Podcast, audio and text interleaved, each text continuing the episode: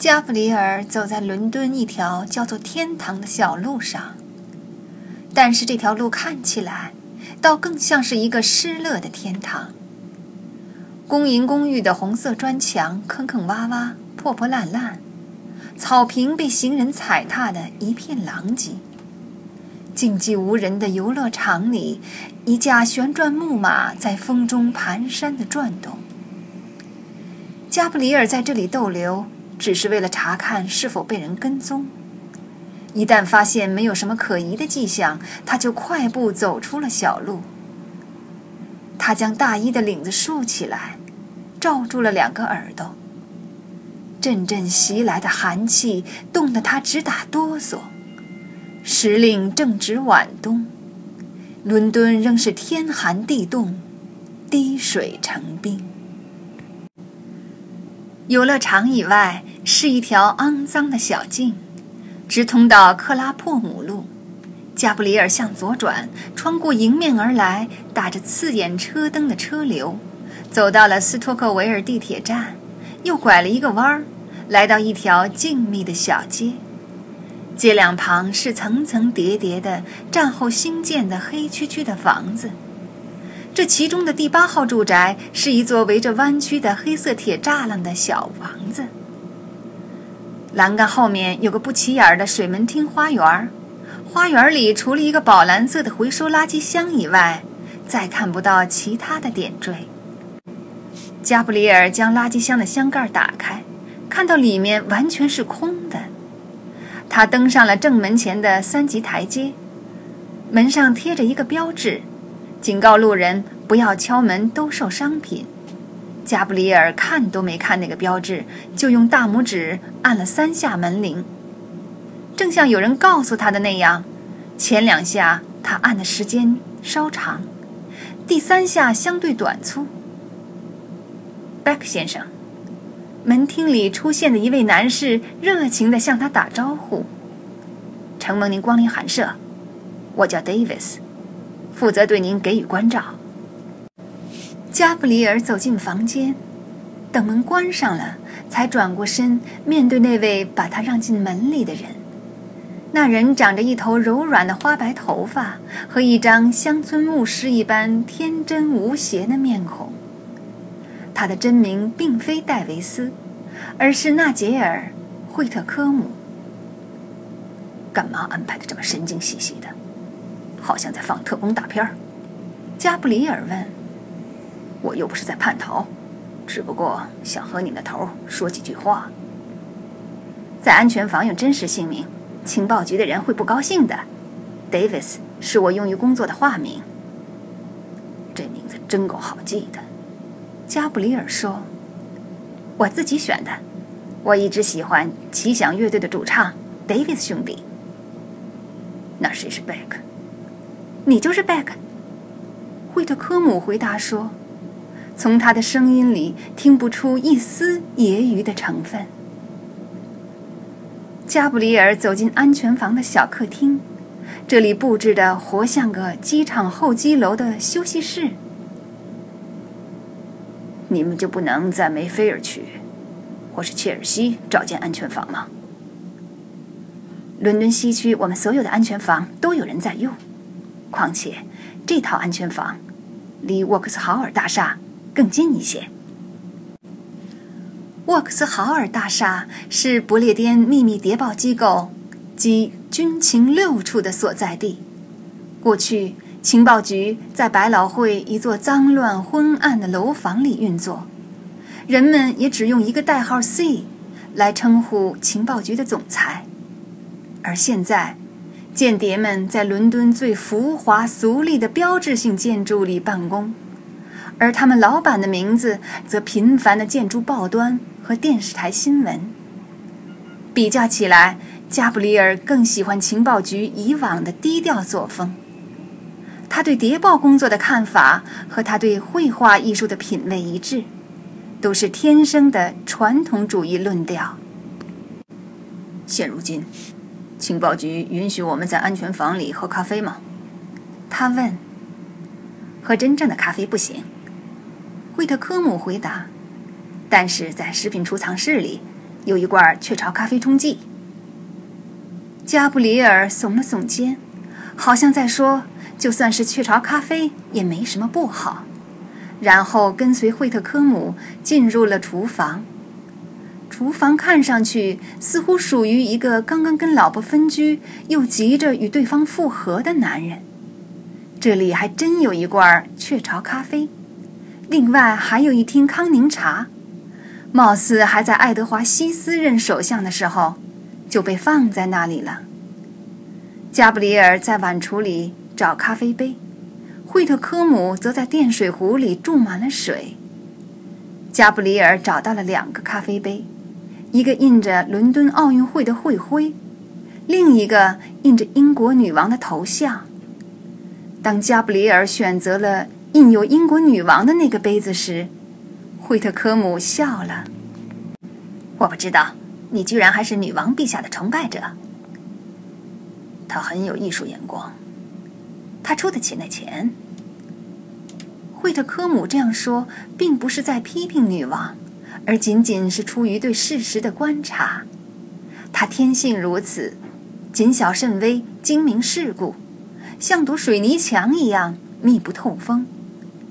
他的职业生涯最初开始于军情五处，在那里，他曾协助加布里尔对付一个名叫伊凡·哈尔科夫的俄罗斯政治寡头和军火商人。他在那次行动中小试牛刀，崭露头角。很快，他成为军情五处副总裁格雷汉姆·西摩尔的首席副官，专门为上司办些不被记录在案的机密公务。最近，西摩尔被提拔为军情六处的新总裁，这一任命令国际情报界目瞪口呆，只有加布里尔一点儿也不觉得奇怪。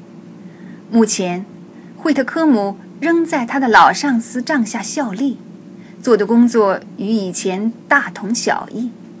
这就是为什么他会出现在斯托克维尔的安全房里。他从罐里舀了一勺雀巢咖啡，加到咖啡杯里，然后目不转睛地看着壶嘴的蒸汽袅袅上升。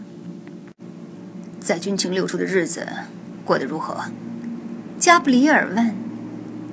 一开始我们初来乍到，六处的不少人都对我们怀着很大的戒心。我知道，他们有理由这么不自在，毕竟我们来自泰晤士河对岸的竞争对手部门。Graham 不完全是个圈外人，他父亲是六处的传奇人物，他本人几乎就是在六处长大的，所以没过多久，紧张和不安就不攻自破了嘛。惠特科姆从西服外套的胸兜里掏出移动电话，看了看屏幕。他正在外面停车，你自己沏咖啡没问题吧？把开水倒进杯里，然后搅一搅，对吧？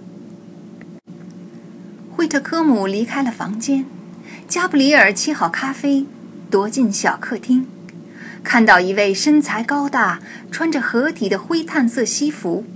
带着蓝色条纹领带的先生，他五官端正，脸部骨骼纤细精致，一头浓密的银灰色秀发，使他看上去像人们经常在广告上看到的那种展示价格昂贵却又用处不大的小饰品的男模。他用左手举着手机，贴住耳朵，同时漫不经心地向加布里尔伸出了右手。他的握手强势有力，自信满满，时常也保持着恰到好处。对于加布里尔这样的下级对手来说，这可是一件不太公平的攻击武器，显露出他比对手受过更好的教育，属于更高级的圈子，对绅士派头的运动项目，诸如网球、高尔夫球，也更在行。这些优势也的确存在。格雷汉姆·西摩尔是不列颠辉煌历史残留下来的硕果仅存的人物，他来自上流权势阶层，一步步程序化的被生养、教育，直到有一天担当起做领导的重任。多年来，他竭尽全力保卫大不列颠祖国不受伊斯兰极端主义的侵害。就在几个月以前，被繁忙的工作压得喘不过气来的他，曾私下里向加布里尔倾诉，他计划脱离谍报这一行，在他位于葡萄牙的别墅里安享退休时光。而现在，出乎他意料之外的是。他被委任去掌管自己父亲曾经服役的部门。突然，加布里尔为此次的伦敦之行感到内疚。他要交付西摩尔处理的案子，很有可能是后者在军情六处任职期间需要面对的第一次危机。西摩尔冲着电话小声嘀咕了几句，然后挂断了电话。把手机交给纳杰尔·惠特科姆，随后他向加布里尔转过身来，上上下下充满好奇地打量了加布里尔一阵。即便我们是老熟人了，西摩尔终于说道：“我还是有点不愿意问你此行有何公干。不过，我猜我别无选择。”作为回答，加布里尔说出了一小部分真相，那就是他到伦敦来是为了调查一桩谋杀案的。被谋杀的人是一位常驻意大利的英国公民。这位长期驻外的英国公民有名字吗？西摩尔问。James Brushell，加布里尔回答。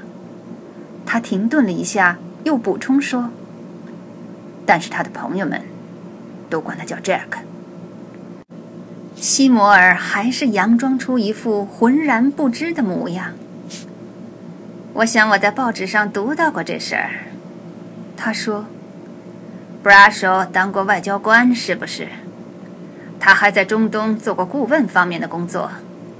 他在自己在科摩的别墅里被人谋杀了。显而易见，谋杀现场惨不忍睹。”确实，加布里尔同意说：“所有这一切和我有什么相干？”James Bradshaw 不是什么外交官，是吧，Graham？他为军情六处工作，是个间谍。仅仅在一时之间，西莫尔勉强保持住了镇静。接着，他眯起双眼问。你还知道多少？三三幅三幅被盗的名画，一间日内瓦自由港的贮藏室，和一个名叫萨米尔的人。就这些吗？西摩尔缓慢的摇了摇头，转过身对惠特科姆说：“奈种，把我今天下午后面的所有约会。”都取消掉，然后给我们俩弄点喝的来。我们要在这儿待上一阵子了。